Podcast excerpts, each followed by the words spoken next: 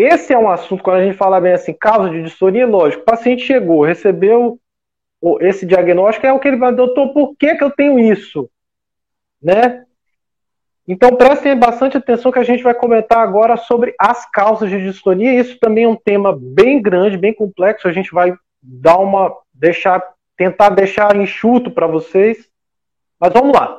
É, a gente tem inúmeras causas das distonias, né? Como eu estava falando nas classificações, a gente tem etiologias. Antigamente a gente tinha uma forma de classificar mais fácil, pelo menos que a gente entendia que eram as primárias e as secundárias. Então, primária quando era de origem genética, secundária era quando era secundária alguma lesão ali estrutural do cérebro, ou enfim, alguma alteração sanguínea e tal. Hoje a gente já tem uma classificação um pouquinho mais esmiuçada, vamos dizer assim, né? É, mas que envolve basicamente isso. Então, para vocês, eu vou tentar explicar dessa forma. Então, a principal causa, né, a principal etiologia que a gente chama das distonias são essas causas genéticas mesmo, né? Ah, mas doutora, eu tive e ninguém na minha família tem. Então, assim, não quer dizer que você tem que ter um histórico na família. Se você tem histórico na família, isso já é, obviamente, né? A, a chance de ser genética é altíssima, de você ter um gene ali específico identificado. Né? Então, existem vários genes hoje identificados que, que causam a distonia e que pode é, ser dado pelos familiares, tá? E alguns são novos genes que a gente, como o Diego falou, a gente ainda não tem ainda é, o conhecimento desse, desses genes, dessas alterações. Hoje a gente testa um painel de genes já conhecidos, mas existem novos genes, novas variantes que vão saindo a cada ano. Então, existem vários tipos de de tipos genéticos que vão, uh, problemas genéticos que vão gerar essas distonias, tá? É, falando um pouquinho sobre isso, Diego, não sei se você quer complementar sobre as causas. As distonias focais, blefaroespasmo, distonia oromandibular, distonia cervical e distonia é, é, câmara do escrivão, a gente tem outras coisas relacionadas à causa. Quando a gente vai pegar o cérebro dos pacientes com distonia e estudar por meio de exames muito avançados, que a gente chama de ressonância funcional, a gente repara alterações de metabolismo e funcionamento em diversas regiões cerebrais quando comparados a indivíduos normais. Sim. Que regiões são essas?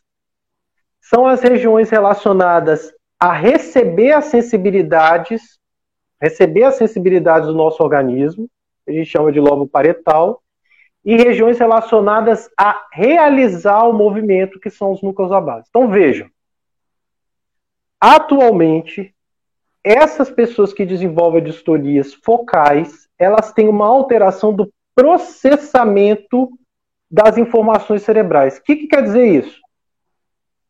A região do cérebro que sente onde o músculo está ela começa a confundir com a região que manda a contração muscular e isso gera uma desproporção do componente que sente com o componente que contrai, e por isso gera a contração muscular involuntária. Tá certo? Alguns pacientes, um subgrupo desses pacientes, tem uma, além dessa alteração de processamento, eles têm uma alteração de um neurotransmissor, de uma substância chamada dopamina. Então, notem bem. Não são todos que a gente conseguiu identificar isso, mas num subgrupo de pacientes existe uma alteração do funcionamento dessa substância dopamina, que está diretamente relacionada à realização dos movimentos, certo? Uhum.